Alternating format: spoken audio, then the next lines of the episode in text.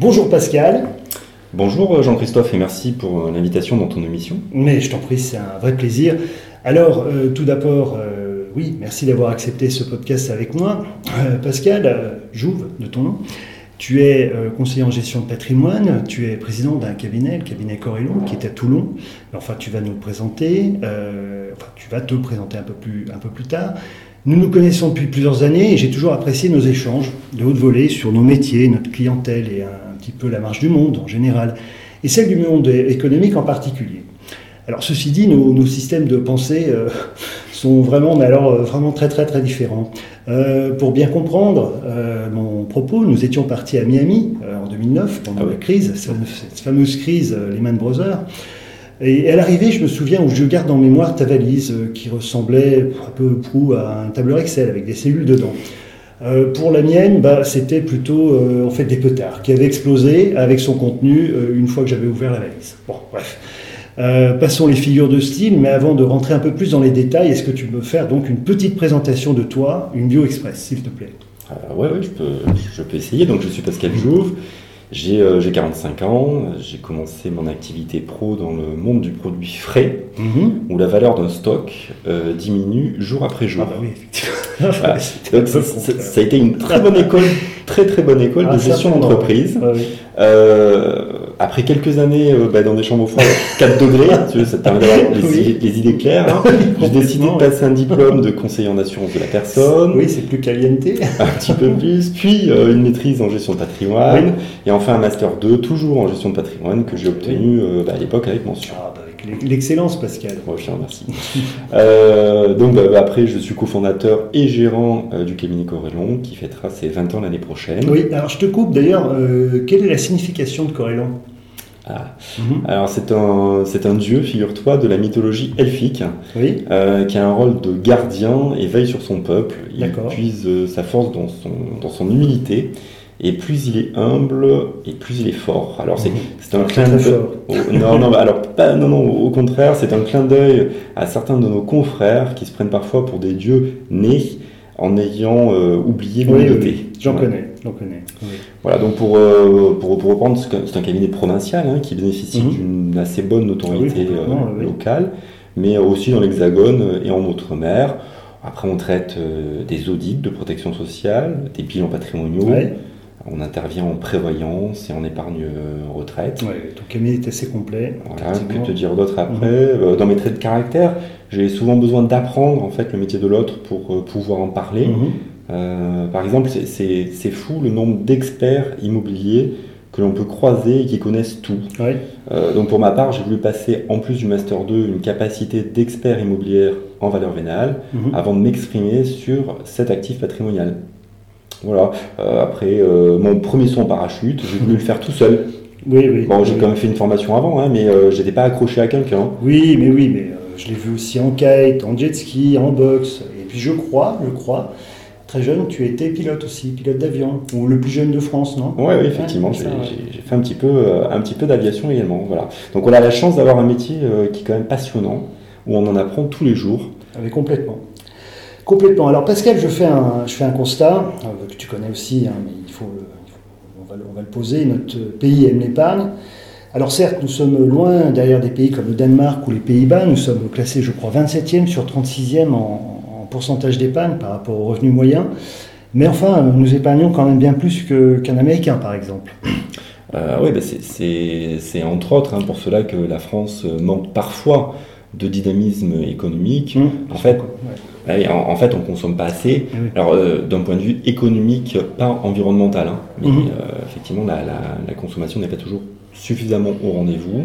Euh, après, l'épargne, de mon point de vue, n'est pas assez fléchée non plus vers les entreprises.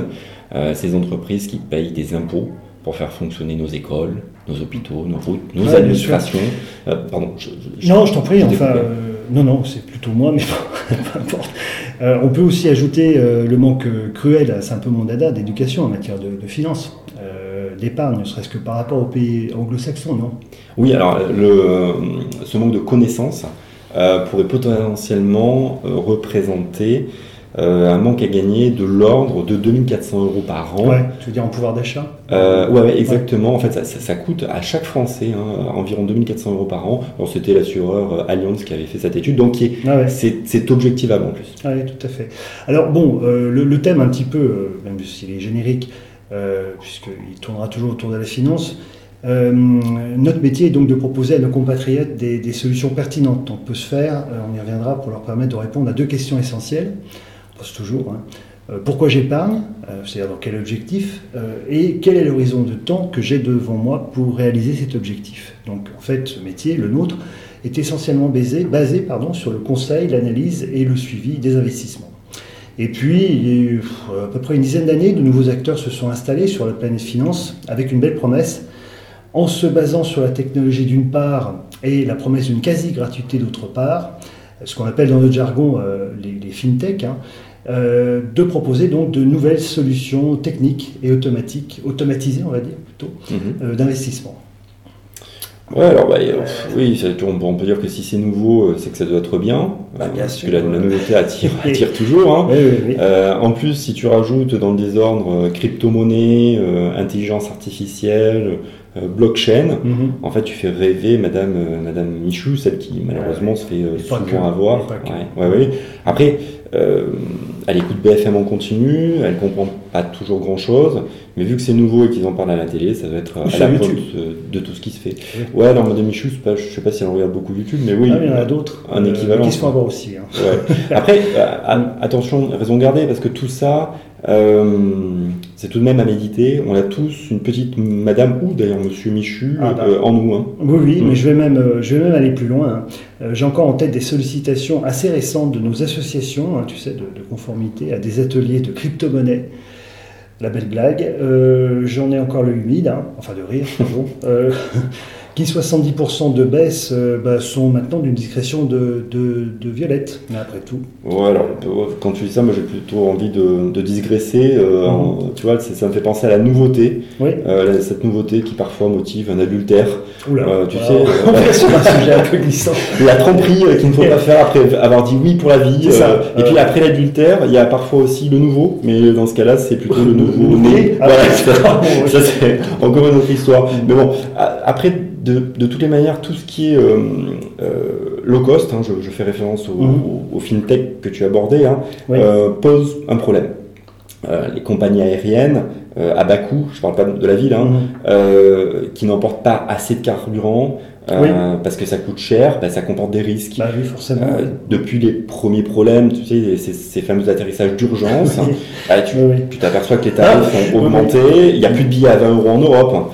Euh, il rentre donc dans une forme de, normalité. Donc pour moi, très, clairement, hein, le low cost n'est jamais porteur de progrès. Seul l'investissement le permet. Ah oui, non mais tout à fait. En, finance, le suivi d'un cabinet, euh, notamment via des outils informatiques euh, assez coûteux, permet parfois d'avoir quand même des rendements de, supérieurs de 3, 4, 5% sur la même classe d'actifs.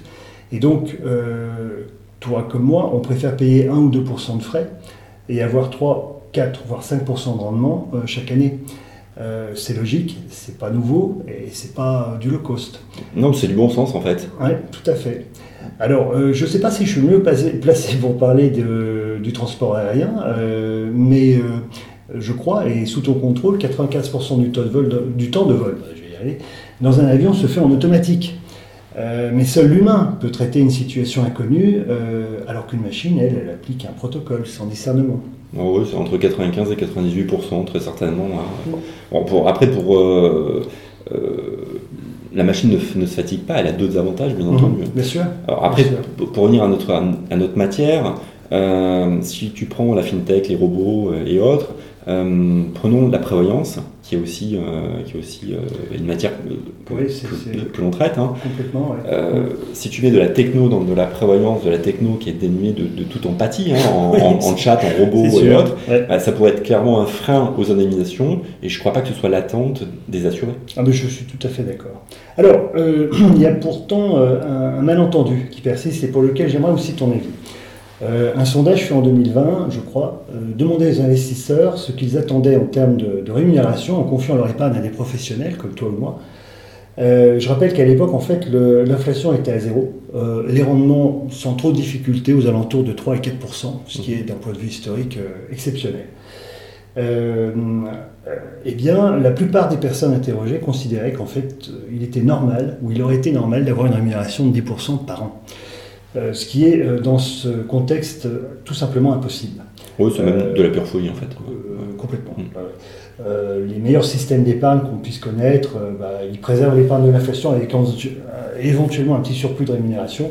Est-ce que tu ne crois pas qu'il y a encore beaucoup à faire pour amener nos investisseurs à avoir une perception un peu plus juste de l'épargne et de ce qu'elles peuvent en attendre? Bah écoute, tu en es un petit peu l'exemple avec, euh, avec ton émission euh, en, podcast. Mmh. Et en fait, à travers ta question, tu fais appel ici en fait, à notre compétence pédagogique. Oui, complètement. Euh, comment je peux te... Prenons un exemple. on va prendre un, adhérent de notre cabinet qui nous demandait un complément de, de revenu à la retraite. Alors, je l'ai mmh. parfaitement en tête. Il voulait 2000 euros par mois en complément, ce que tu oui. voilà, par, par rapport à ses revenus, à son métier. Euh, cet objectif, en fait, compte tenu de ses liquidités, euh, de sa capacité d'épargne, de son âge, était clairement euh, inatteignable. Mhm. Enfin, si tu veux, Tu, es, professionnel comme nous, en, 15, en 15 à 20 secondes, tu le, constates tout de suite. Bien sûr. on lui a expliqué avec, avec diplomatie que les hypothèses de rendement que lui avait fait euh, son assureur, une très grande marque, était euh, complètement surréaliste. D'accord? Mm. euh, Il a voulu tout de même le, croire. L'espérance devait être une valeur forte pour lui, tu vois. Enfin, c'était, c'est quand même assez, surprenant, tellement c'était peu rationnel, en tout cas pour nous. il n'empêche qu'il est revenu vers nous trois ans après, avec ses relevés annuels, en nous demandant de prendre le relais, car la réalité, en fait, parle d'elle-même. Ce qui est ce qui est formidable dans notre métier, c'est que tout devient objectivable moyennant une période de temps. De temps long, tout à fait. Mmh, euh, on peut aussi prendre euh, l'exemple du Covid, parce que ça a été quand même un changement de monde, hein, un vrai, euh, où notre rôle de conseil fidèle au poste, et eh oui, nous, étions, nous étions là, pendant toute cette période a permis quand même de prendre des décisions enrichissantes pour le plus grand nombre et ou une absence de décision euh, avec suffisamment de recul euh, par rapport à une actualité qui est évidemment euh, anxiogène. tous ces indicateurs nous ont permis de prendre donc ces décisions de placement et nous raisonnons toujours sur des périodes longues parce que c'est notre travail? en forme de synthèse et conclusion, est-ce que tu pourrais nous faire une phrase, Pascal? Je te remercie pour le cadeau. euh, alors, dans lequel, euh, dans lequel on mélangerait quoi du, du low cost, euh, euh de la fintech et un peu d'aviation ah Par exemple. Ouais, Pas trop de Covid. Ouais, on l'a déjà vu. alors, très simplement en fait. En, fait, quand ça devient complexe, il faut, il faut, il faut peut-être simplifier. Mais très simplement, un bon conseil au bon moment, simplement une fois tous les 5 à 10 ans, change un patrimoine quasiment du tout au tout. Ah, J'adore ton esprit de synthèse, Pascal. Bon, merci à tous, à bientôt euh, et bonne écoute.